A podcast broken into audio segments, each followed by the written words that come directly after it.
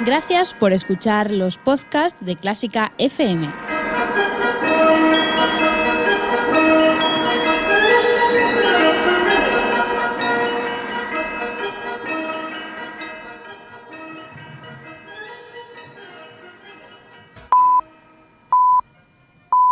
Son las seis en punto de la tarde.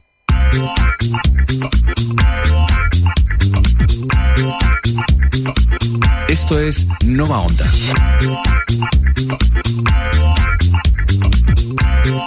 Nova Onda, tú y la radio.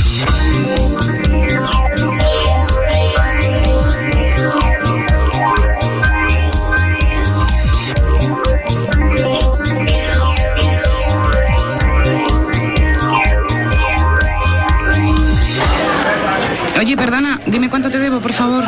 Sí, a ver, esto ha sido un vino tinto, tres pacharanes y dos cubatas. Esto es ver menos a tu hijo. Ah, pues aquí tienes, muchas gracias. Hasta mañana. El tiempo que le dedicas al alcohol se lo quitas a todo lo demás. FAD 916 15.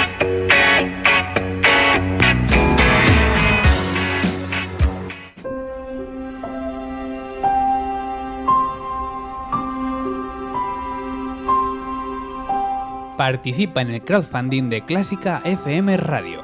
Clásica FM te necesita. Ayúdanos a crecer participando en nuestro crowdfunding. Nuestro objetivo es conseguir 1.500 euros con los que tener nuestro propio estudio y con los que crecer y llevar a cabo todos nuestros planes para Clásica FM. A cambio, te ofrecemos una serie de recompensas muy interesantes y con las que podrás ser parte de Clásica FM. Puedes encontrar todos los detalles en berkami.com y en www.clásicafmradio.com, porque Clásica FM es, tu radio.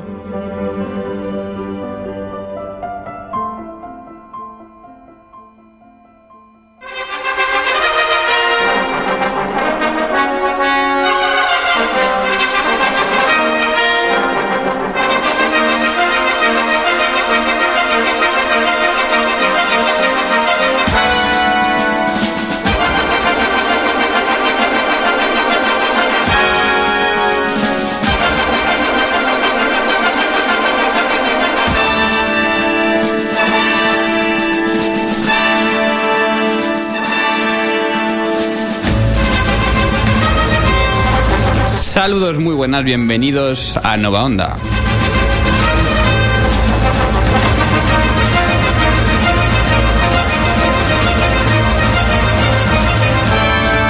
Llega la música clásica a Nova Onda, llega el ático de Clásica FM una tarde más en directo a las 6 de la tarde. Bienvenidos.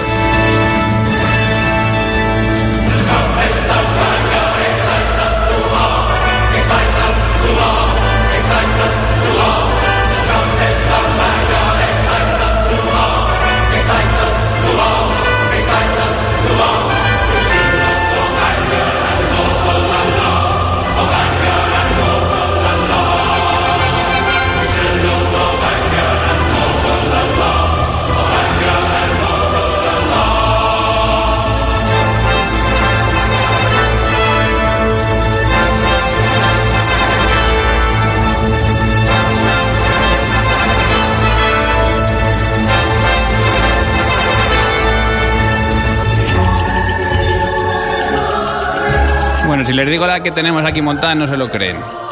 Mesa nueva, no, no tenemos teléfono para las entrevistas.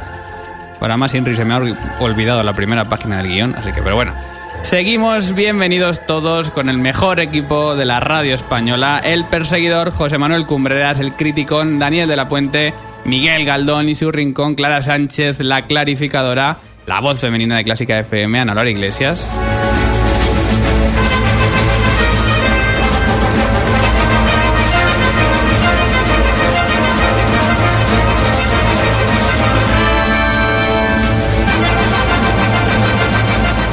Martes 26 de mayo de 2015, va remontando el verano, va quedando atrás los tiempos más fríos, se estabilizan la- las temperaturas a lo largo de esta semana, eh, llegarán a los 32-33 grados a final de semana, lo que podría traer alguna tormenta al fin de semana.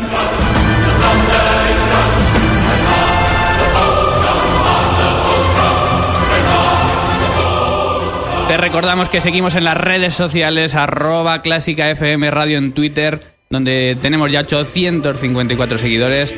En Facebook también, facebook.com barra clásica FM Radio, donde contamos con 896 y cuéntanos lo que quieras, por supuesto, en nuestro correo a contacto arroba. Hoy, programa número 29 al que hemos llamado Mentes Maravillosas. Vamos a tener, o vamos a intentar tener una entrevista con Paula Díaz para hablar de este tema. Va a pasarse por aquí también Miguel Galdón con el Rincón de Miguel, hoy hablando de los españoles emigrantes por razones musicales o por razones artísticas o de estudios se va a pasar también Daniel de la Puente con un criticón, que vuelve el criticón. Clara Sánchez con clarificando, en fin, muchas cosas.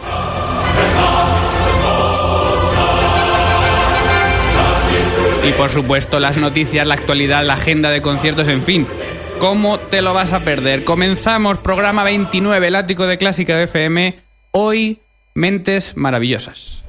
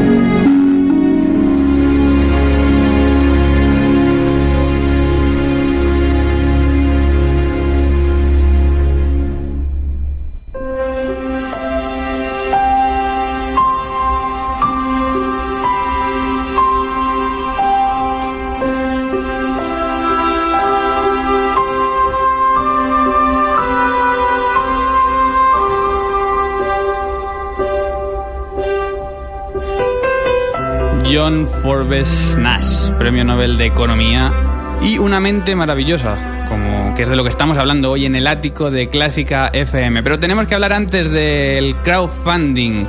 Antes de seguir con todo, son las 6 y 9 de la tarde, estamos en directo en Nova Onda en el 101.9 de la FM. También puedes escucharnos en novaonda.net. Y tenemos que hablar de nuestro crowdfunding que comenzó el lunes pasado, hace 8 días.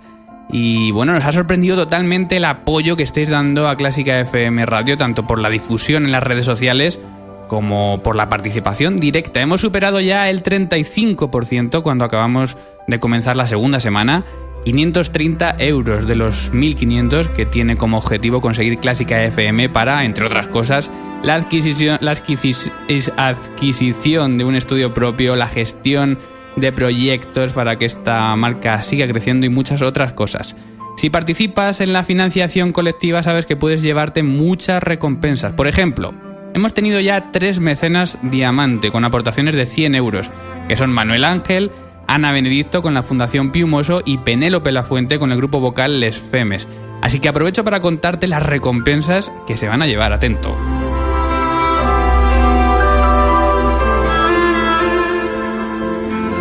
Si eres uno de estos mecenas diamante, vas a poder grabar uno de nuestros separadores o jingles con tu voz.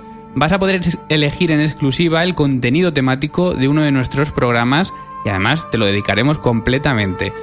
Eh, podrás llevarte el CD mío propio de piano, London Recital, que te dedicaré personalmente.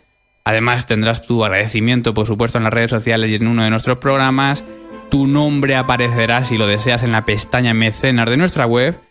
Regalo de dos entradas para un concierto de alguno de los miembros del equipo de Clásica FM. Y además, muy importante, interesante para músicos y no músicos, un banner publicitario en nuestra web o cuña publicitaria en uno de nuestros programas durante 15 días. Esto va pues para músicos, grupos, orquestas, tiendas, editoriales, auditorios, festivales, bloggers, revistas, academias, sociedades musicales o incluso empresas o particulares que no tengan que ver con la música.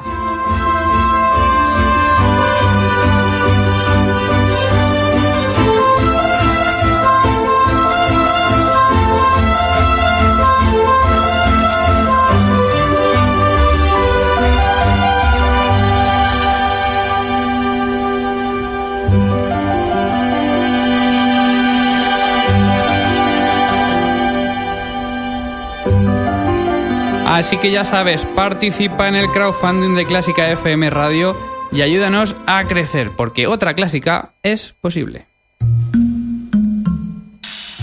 Estamos llegando a la recta final del curso académico y muchos músicos ya preparan las audiciones para estudiar el próximo año fuera de nuestro país.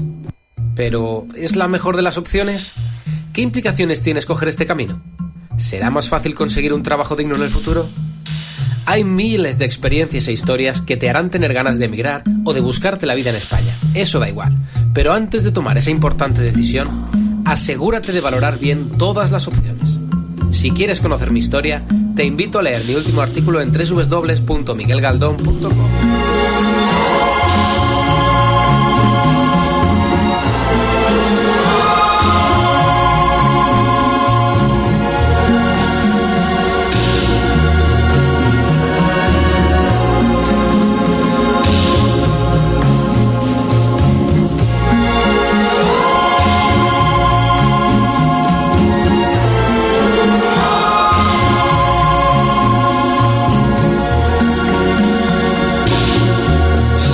que estás afectado conoces a alguien por esto que nos cuenta Miguel Galdón en su blog www.miguelgaldón.com.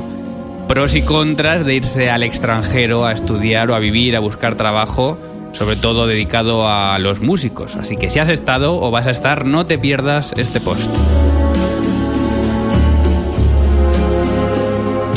Supuesto, también puedes contarnos tus experiencias en nuestras redes sociales. Seguimos. Estás escuchando El Ático de Clásica FM en Nova Onda.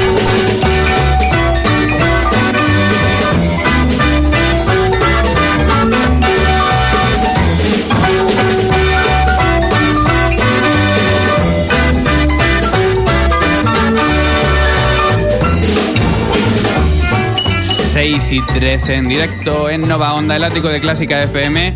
Seguimos como podemos, que seguro que llegamos al final del programa, seguro que sí.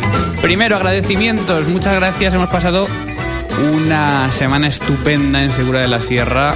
y hay que agradecer primero a su director Daniel Broncano por la acogida y por la organización, porque ha sido espectacular este Festival Internacional Música en Segura. Recuerda que hemos hecho algunos podcasts desde allí en directo desde el festival que puedes escuchar en www.clásicafmradio.com. ahora de momento siguen en nuestra portada, luego los pondrás a encontrar en Clásica FM Extra. Hemos tenido músicos, entrevistas, música en directo, en fin, yo no me lo perdería.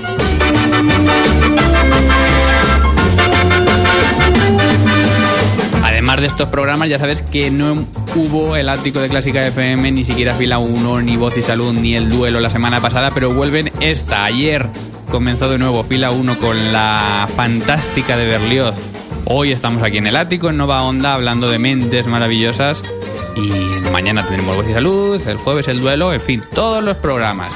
Efemérides de la semana. Eh, una semana, pues con, como siempre, con muchas clásicas efemérides. Hoy mismo Ernst Bacon, William Bolcom, mañana Fromental Halby o Luis Durey. Saltamos al viernes Danny Effman, el sábado Paulino Oliveros, el domingo Akira y Fukube. Pero me quedo con el jueves 28 de mayo, que fue un gran día sin duda, porque nació Giorgi Ligeti y, sobre todo importante para nosotros, nació Isaac Albeniz.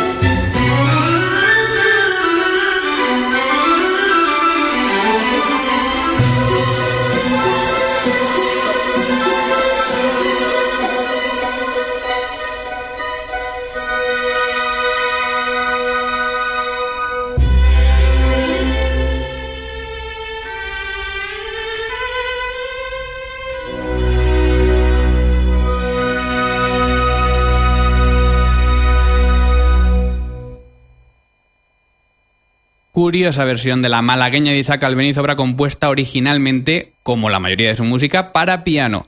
Con ella celebramos los 155 años que cumpliría Albeniz el próximo jueves. Y ahora cruzamos los dedos.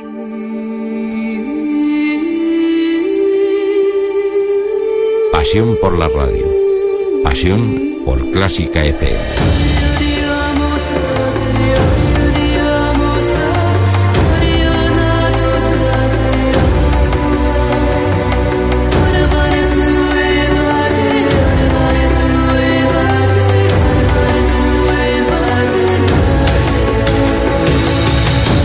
6 y 19 estás escuchando el ático de Clásica FM en directo en Nova Onda, hoy hablando de mentes maravillosas. Y hemos llamado para saber más a Paula Díaz, especialista en life coaching con inteligencia emocional, coaching personal para artistas, desbloqueo creativo y desarrollo interior.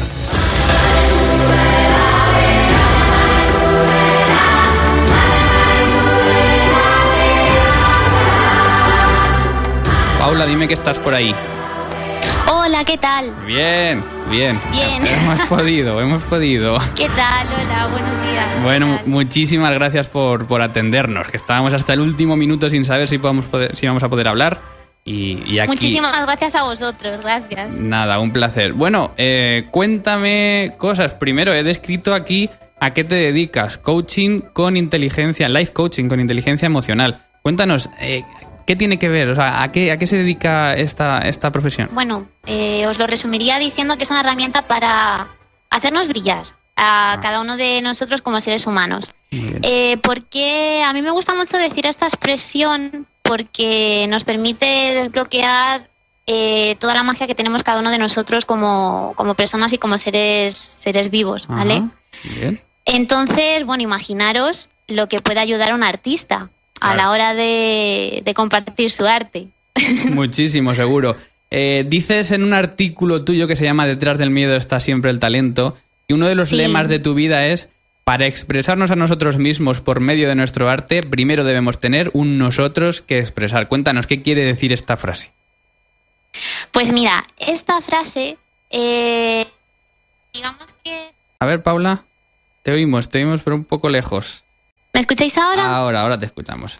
vale, Perdona, vale, Pa- genial. Paula, me decías. Nada, nada, no te preocupes para nada.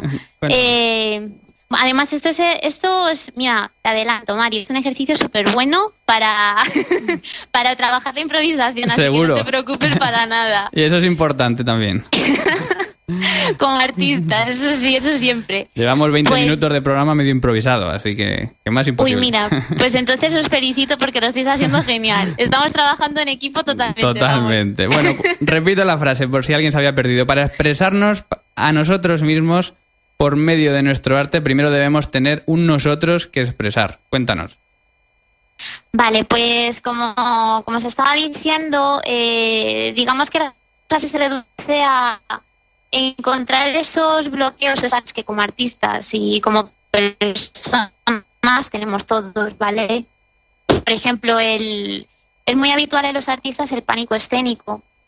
Ah. Eh, la ansiedad, la ansiedad antes de los conciertos, a la hora de preparar audiciones, exámenes, las famosas pruebas de orquesta, ¿vale? Sí. Eh, eso es una de las barreras más importantes que no sé si estaréis de acuerdo conmigo que nos podemos encontrar dentro del terreno del arte. Eh, este Totalmente. de la música. De hecho, es una de las cosas que te iba a preguntar. ¿Qué casos te Sí. encuentras? ¿Qué gente se acerca a ti? Pues mira, te cuento. eh, mi trabajo es para. A mí me encanta decirlo además. Eh, está relacionado con cualquier persona, ¿vale? Da igual el trabajo, la profesión, lo que busques, trabajar en tu vida. Eh, en mi caso estoy especializada, como muy bien has dicho, en artistas. Eh, yo hace, bueno, me he dedicado de- desde pequeñita al, al terreno de la música profesional, al violín, Sí. y por esta un poquito esta carencia que percibí con mi carrera de como psicóloga actualmente eh, me decidí a trabajar a trabajar más especializada en el tema de artistas profesionales Ajá. vale entonces qué pasa que yo dentro de mis clientes tengo de todo en este caso más por ejemplo, músicos Principalmente músicos. Que- sí Pero es algo que también le pasan a actores, supongo. a Claro que sí, por supuesto, por supuesto. Eh, el actores, estamos hablando de personas de terreno creativo, eh, publicidad, por ejemplo, tema televisión. mm, Digamos el arte, el arte que está en exposición directa, porque supongo que en la pintura no pasa, en otros artes no pasa, pero la que está en exposición directa en un escenario o en una televisión, eso sí, sí que pasan estos problemas. Sí, sí, exacto. Además, mira, a decir, eh, me atrevería a confesaros una cosa también, aunque no se expongan esos artistas, también tienen esa barrerita, en este caso de tema de ansiedad es- escénica. Esto tuve una clienta muy buena además, ¿Sí? que tuvo un problema, claro, a la hora de vender su, digamos, su trabajo, tienes que, que es otra de las cositas que se trabaja con el coaching artístico, tienes que trabajar con el cliente, con la Claro. persona que quiere compartir tu arte. ¿Y cómo planteas tú Entonces- ese trabajo?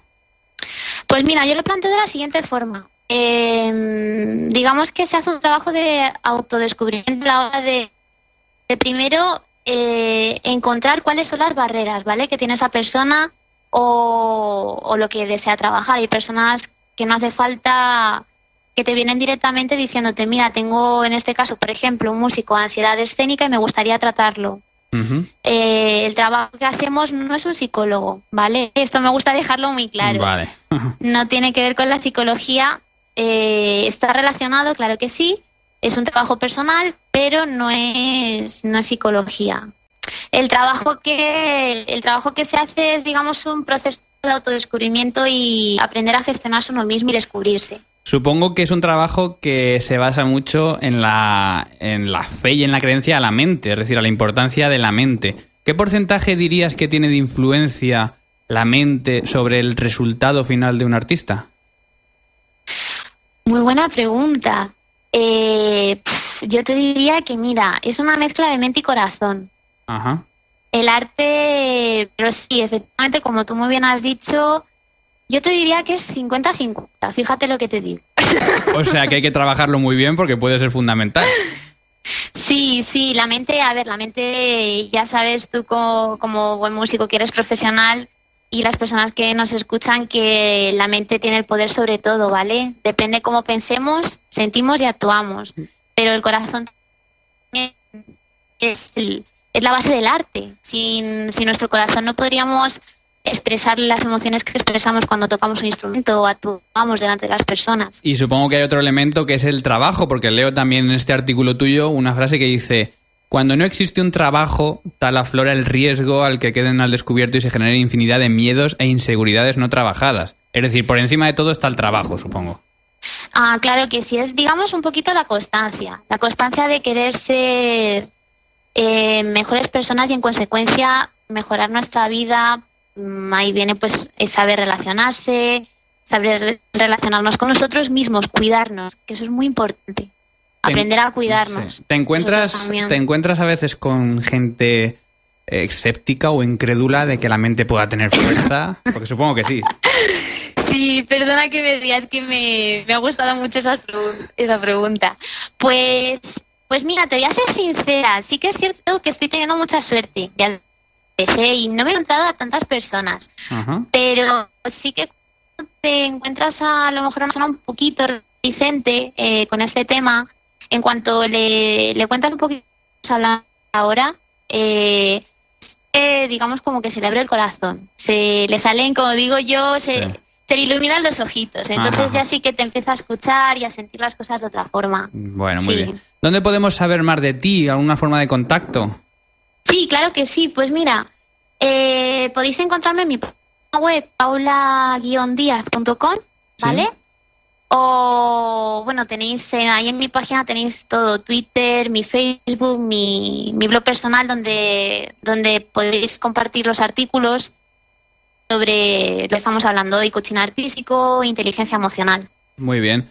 Bueno, eh, te prometemos una entrevista más relajada y con mejor conexión, porque se, corta a veces un Vale, poquito, pero bueno, eh, pronto espero que podamos hablar contigo de nuevo y que nos Vale, cuentes muchas más cosas. gracias. Muchas gracias a ti, Paula. Un abrazo. Muchas gracias, Mari, un saludo.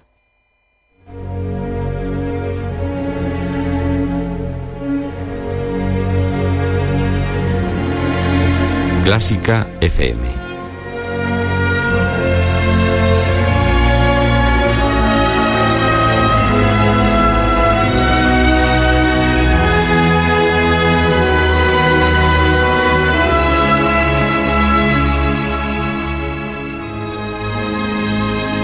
Algo que no te esperas.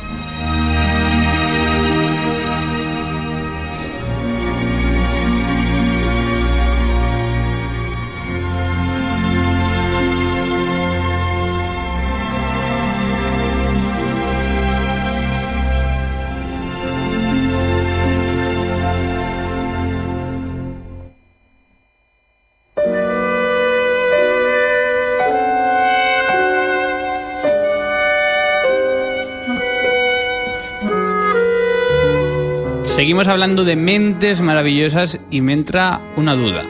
¿Dónde encuadramos a la inteligencia artificial? O es más, ¿existe la inteligencia artificial?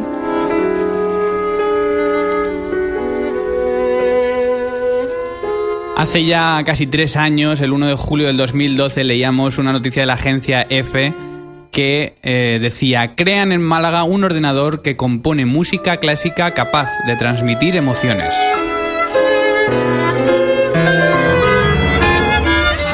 Seguramente una noticia muy controvertida, una noticia que genera debate.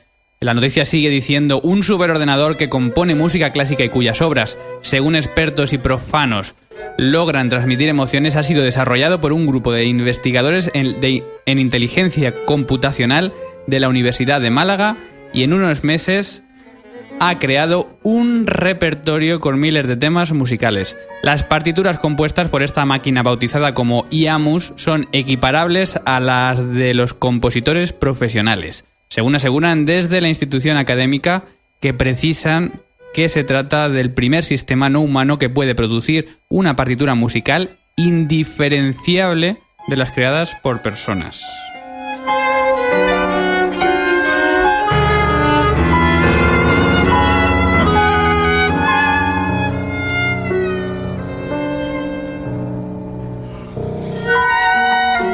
Seguro que usted ya se está tirando de los pelos diciendo que esto es imposible. Estamos escuchando precisamente una obra creada por este ordenador que se llama Hello World, algo así como Hola Mundo, una de las primeras obras creadas por este ordenador y que suena así.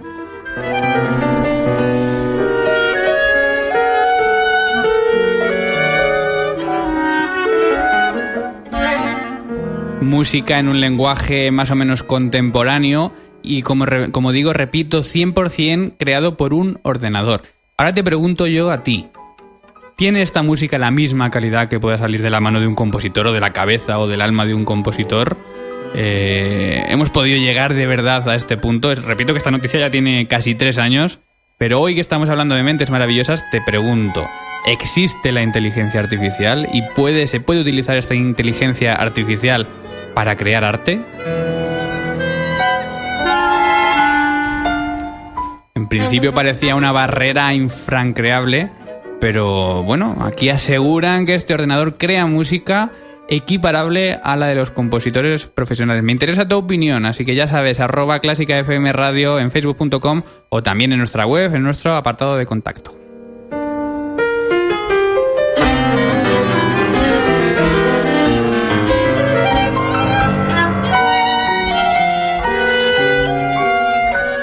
Dejamos a este ordenador y atención que llega el criticón.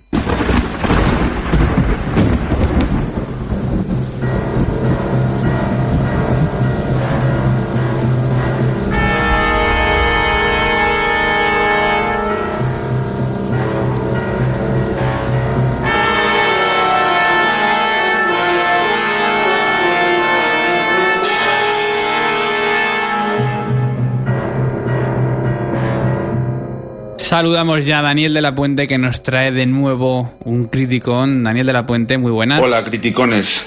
Tenía yo ganas de resarcirme con un, con un criticón y una tormenta de rayos y centellas. Y nosotros más. De una vez por todas con, con una de mis intervenciones. Eso es. Y aquí va. Muy bien, vamos con la ficha. Primero la ficha. Día. Fue el sábado 23 de mayo a las siete y media. En la sala sinfónica Ah. del Auditorio Nacional de Música de Madrid. Ahora sí, ¿quién tocaba? Eran la Orquesta y el Coro Nacionales de España, bajo la dirección de Giovanni Antonini, con eh, Roberta Invernizzi como soprano solista, Lidia Viñes, mezzo soprano, Steve Davis Lim, tenor, y Charles de Keyser era el, el bajo. ¿Y qué tocaban? El programa en su primera parte estuvo compuesto por una sinfonía de Franz Joseph Haydn, la sinfonía número 26, llamada Lamentazione, y otra sinfonía de Joseph Martin Krauss, una sinfonía en do menor con el título de Fúnebre. En la segunda parte, Orquesta y Coro Nacionales de España interpretaron el Requiem de Wolfgang Amadeus Mozart.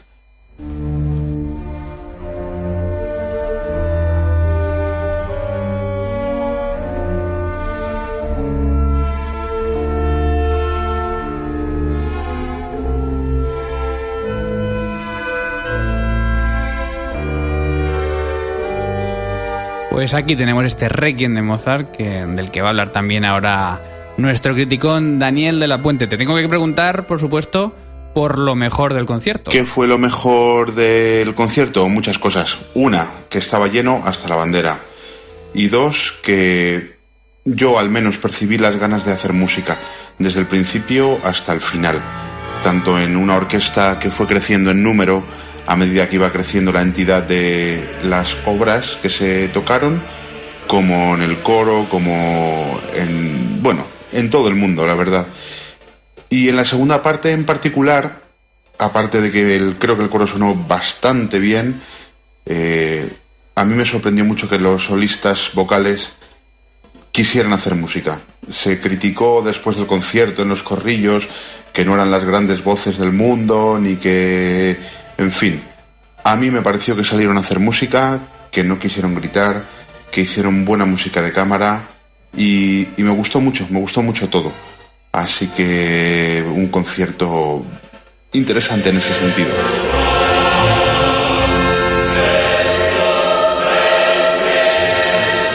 Bueno, pues nos alegramos mucho. Supongo que también hubo alguna pega, así que te pregunto por lo peor del concierto.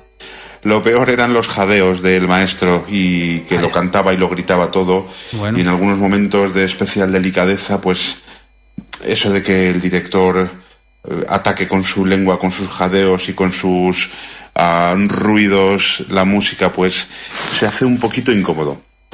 Así que si hay que dar Cs de estas de clásica FM Radio, que dar, hay que dar. vamos a dar cuatro Cs y media. Ah, cuatro y media. Bueno. Cuatro de 4x4 y una de 2x2, ¿por qué no? Bueno, muy bien. Ale, Pues nada. que lo paséis bien. Igualmente, Daniel, un abrazo.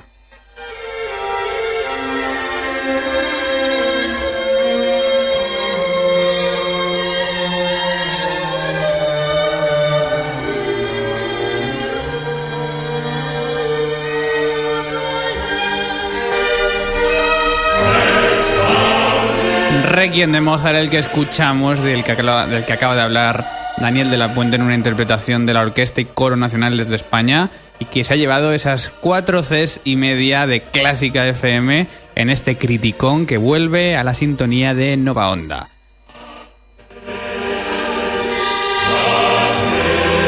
Seguimos con más secciones. Llega ahora Clara Sánchez con Clarificando.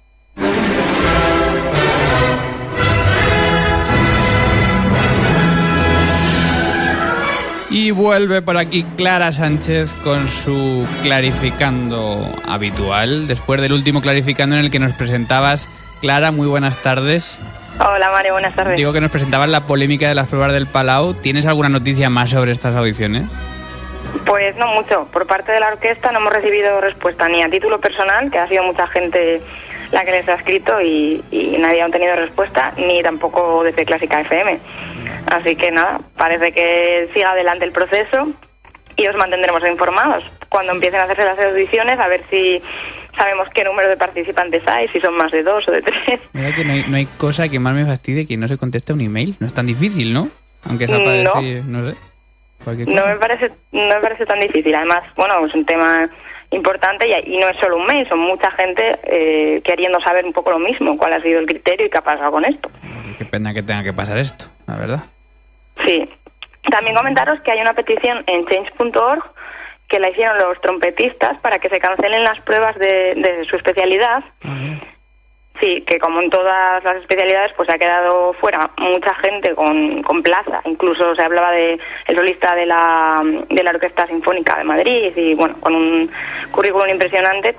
Así que os animo a firmar la petición, cuyo enlace lo pondré en la, en la web, en el apartado de Clarificando. Y, ¿por qué no?, a hacer más peticiones de este tipo para que se cancelen las, las demás especialidades también. Bueno, entonces podréis verlo todo en www.clásicafmradio.com y bueno, también más noticias para la sección de audiciones, ¿no? Sí, esta semana han salido varias plazas que ya están actualizadas en la web y quiero hablaros un poco más de una de ellas, ya que no es muy habitual y me parece interesante. Es la de la Orquesta del Liceo de Barcelona, que convoca una audición para pianista correpetidor. O sea, que ya por fin hablamos del piano en Clarificando, ya era hora, hombre. Eso es, para que veáis que los pianistas también tenéis cabida en este mundo. Ya era hora, ya era hora. ¿Conoces un poco cómo funcionan este tipo de pruebas, Mario? Pues no tengo ni idea, no, no, no he visto nunca ninguna, ¿no? Claro, yo también tampoco tenía mucha idea y bueno, me estuve informando y en las del liceo en concreto, en las que os podéis inscribir a través de move.ac, hasta mediados de junio habrá cuatro rondas y las pruebas consistirán en interpretar varias oberturas, en concreto la flauta mágica y la fuerza del destino, eh, lectura a primera vista, interpretación de varias escenas de ópera cantando simultáneamente todos los papeles que sean posibles y bueno, no parece fácil. Vaya, vaya.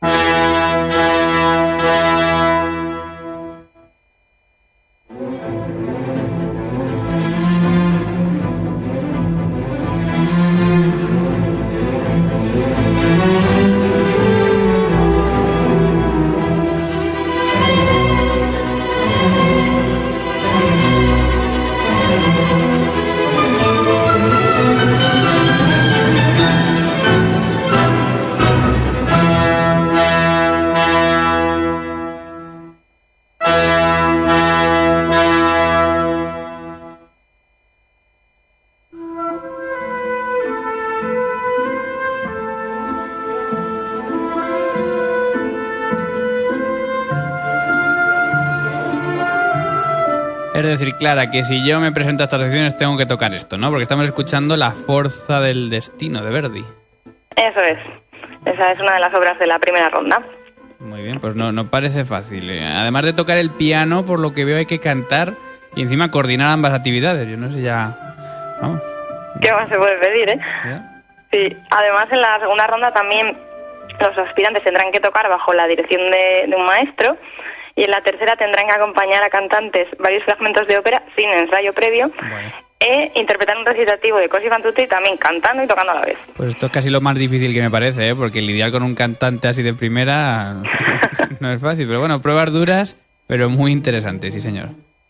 Sí, yo creo que es algo diferente y, y bueno, que, que está muy bien saber también cómo funcionan. Muy bien. Por otra parte, también he visto que, que piden como requisito saber eh, inglés Ah, y que se valora el conocimiento de otros idiomas, lo cual, bueno, es lógico tratándose de un trabajo tan operístico. sí, seguro que no solo el inglés. Yo conozco algún correpetidor y el italiano, el alemán y estos idiomas los tienen Claro. bastantes, bastante, bueno, bastante trillados. Bueno, entonces en esta audición la organización entonces también hablará inglés, supongo. Eso esperamos, que no sea como en otras y que aquí, oye, ya que lo piden, pues que, que lo hablen también. Y por último quería comentaros dos cosas, eh, bueno, un clarificando y un desclarificando, como siempre. Y el clarificado va para la cuarta ronda, que consiste en un periodo de prueba para los candidatos que superen las tres primeras. A mí este método me gusta porque, mm, bueno, al final donde ves cómo funciona un músico para un trabajo u otro es cuando desempeña el trabajo en concreto. Esto es lo que en el Reino Unido se utiliza bastante como periodo de trial. Yo esto tengo Eso que decir una cosa, a mí esto me da un poco de miedo porque yo a veces es como cuando está uno becado, ¿no? En, un- en una empresa. Y a veces te da miedo de que utilicen ese puesto de becario o de pruebas para tener un trabajador más eh, a un sueldo distinto. O es el mismo sueldo, eso ya, claro, tampoco lo sabemos. Claro, eso tampoco lo sabemos, dependerá de cada orquesta. Lo que sabemos es que suelen ser colaboraciones del tipo pues que de, de las que puede hacer cualquier colaborador cuando se necesitan extras. Entonces, bueno, en principio yo creo que estarán pagados eh, normal, vamos, con, el, con, con lo estipulado para los extras. Pero bueno, es verdad que, que es algo, bueno, mucha presión, un tiempo de incertidumbre y que para los candidatos es verdad que es algo, bueno, difícil, me parece muy duro. Pero, mm, pero para la orquesta yo creo que puede ser el método más acertado para, para coger al, al indicado. ¿Sabemos cuántos candidatos se suelen eh, coger para este tipo de trial o de, o de pruebas? Pues suelen ser entre dos y cuatro, pero incluso he oído a veces eh, que había seis o alguno más. Eso tiene, tiene lógica. ¿Qué más nos puedes contar? Eh, bueno, pues no podía ser todo tan bonito, Vaya. así que como ya hicimos varios programas atrás, volvemos a desclasificar la falta de uso de la cortina. Ah, o sea que tampoco tenemos cortina aquí. No, así lo especifican las bases y tengo que decir que es un tema al que se le pueden dar muchas vueltas, porque hace unos días hablando con un amigo que es profesional de una orquesta, me comentaba que, claro, que el telón puede perjudicar eh, que el sonido llegue nítido y claro al, al jurado. Yo eso me lo estaba, estaba pensando porque, claro, me he imaginado un piano, me he imaginado una cortina delante y, claro, según cómo sea la cortina de alta y de gorda, puede ser que sí que, que perjudique. Pero claro, no es lo Claro. mismo un telón de tela que uno de plástico que uno más alto. Sí, es un poco ya cuestión de tecnológica. Y, y es verdad que cuando pensamos y cuando hablamos aquí en Clásica FM del telón, pues siempre lo, lo hacemos desde el punto de vista de razones de igualdad, pero claro, también hay que tener en cuenta pues eh, cuestiones musicales y técnicas y es difícil. De todas maneras, para un candidato siempre es muy difícil tocar eh, sin saber a dónde llega su sonido, qué tipo de sala. ¿Y, es y que-. ¿Y alguna posible solución que podamos pensar para esto? Pues sí, mira, este amigo precisamente me comentó una, una cosa que me parece muy acertada, que sería esco- esconder al jurado en vez de a los candidatos. Ah, mira, es verdad. Claro, pero ¿cómo? Es que mm, si también tienen un, un panel delante o una cortina delante, sigue habiendo el mismo problema.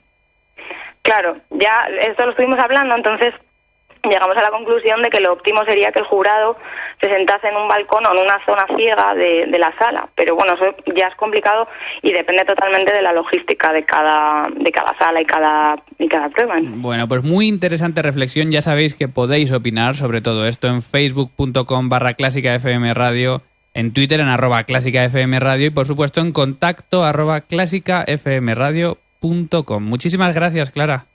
Muchas gracias a ti, un abrazo. Un abrazo.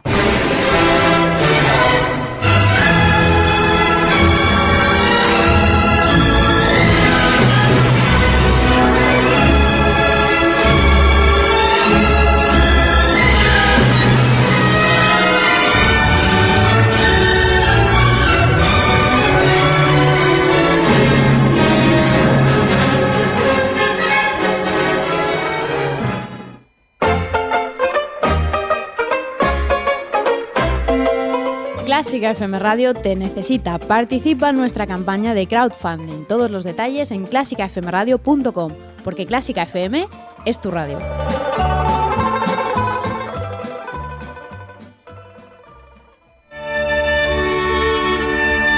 Pasión por la música. Pasión por Clásica FM.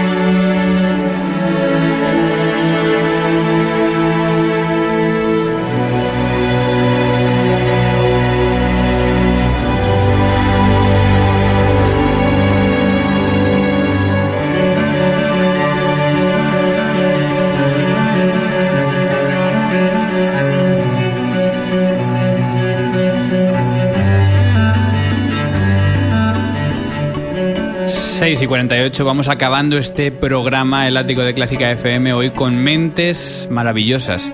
Sería imposible elegir un compositor, una música que represente una mente maravillosa. ¿Acaso no es el arte la creación más maravillosa de la mente? Y del alma, y del corazón, y del espíritu. Y nosotros, habitantes de este loco siglo XXI, tenemos la suerte de poder disfrutar de esta música, de sentirla, de abrazarla, de olerla, de jugar con ella, de besarla. Nunca dudes que la mente más maravillosa es la tuya.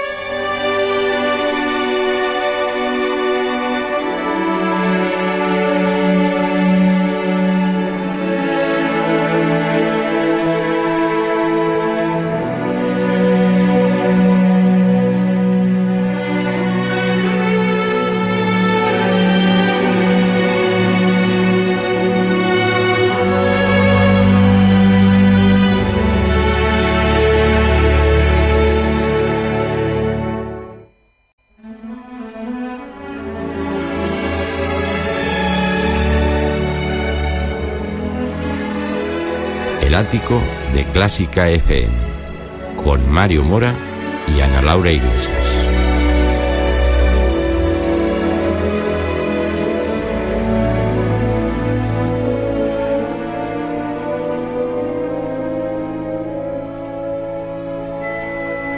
El ático de Clásica FM que va llegando a su fin en este martes 26 y llega a su fin como siempre con la terraza del ático de Clásica FM, la agenda de conciertos seleccionada exclusivamente para ti, Ana Laura Iglesias, y que comienza esta tarde en Pamplona a las 8 de la tarde, Auditorio Baluarte. Tendremos a la Orquesta Sinfónica de Euskadi con un programa más que interesante, Arvo Part, Fratres, Robert Schumann, el concierto para piano en la menor, y Paul Hindemith, Matías el pintor.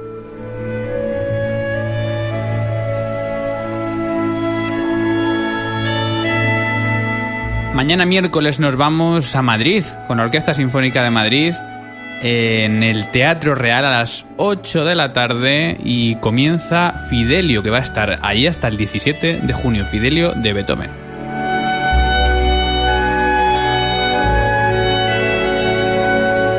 Una ópera no muy habitual, así que no se la pierdan. El jueves 28, el Quantum Ensemble estará en Tenerife, en el auditorio Adán Martínez.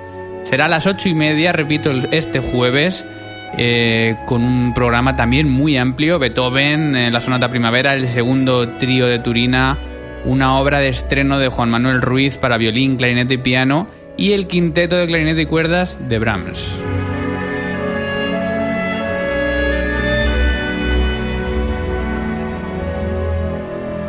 Pamplona, Madrid, Tenerife y tenemos que irnos, por supuesto, Asturias este viernes la Orquesta Sinfónica del Principado en el Auditorio Príncipe Felipe de Oviedo a las 8 de la tarde con Prokofiev, el concierto para piano número 3, con Lilia Silverstein y eh, Richard Strauss, La vida de héroe.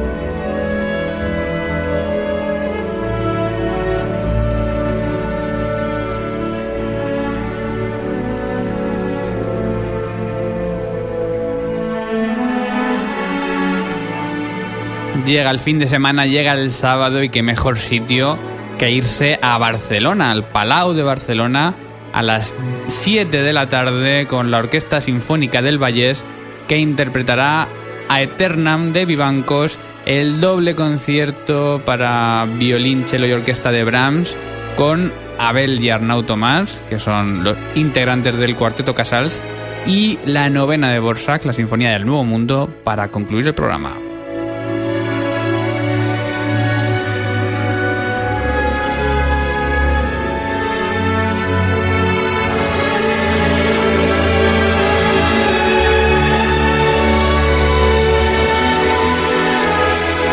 Y el domingo 31 de mayo, último día del mes, nos volvemos a Madrid, a, los teatros del canal, porque a las 7 de la tarde estará la Orquesta de la Comunidad de Madrid con eh, un número eh, llamado Zarzuelópolis, eh, que es un compendio de números de zarzuelas.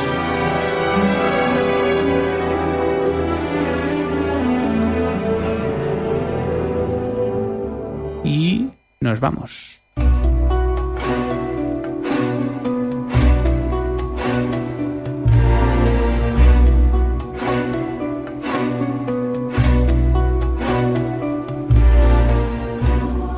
6 y 56 acabamos, pero antes, como siempre, firma de la puente. Hace solo unos pocos días que se celebraron en Madrid las pruebas para la entrega de becas de juventudes musicales en la sección de canto.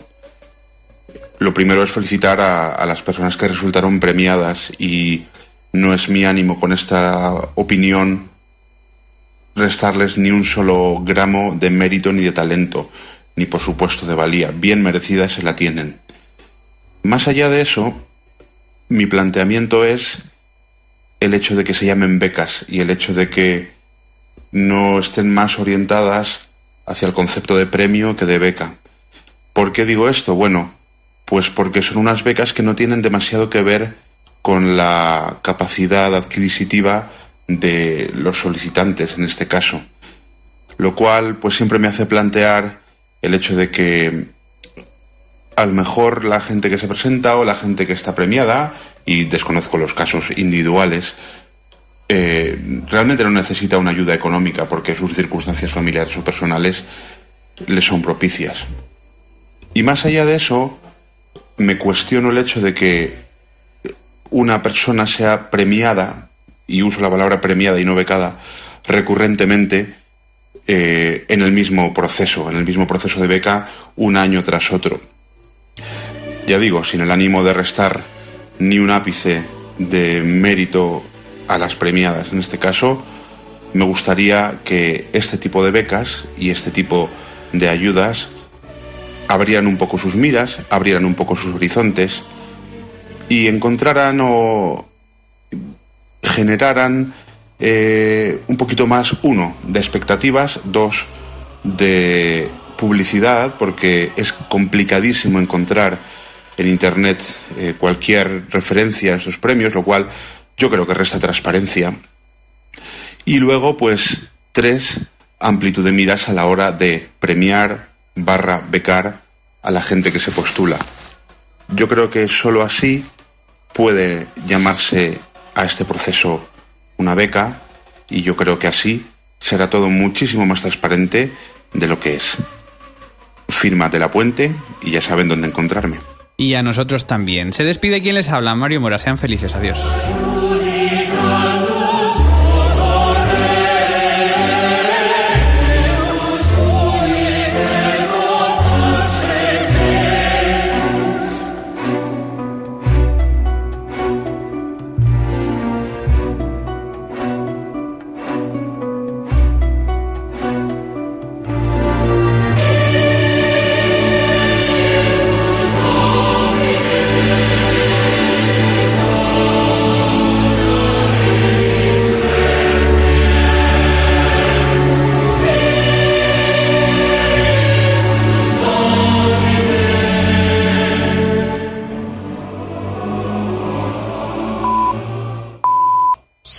Las 7 en punto de la tarde.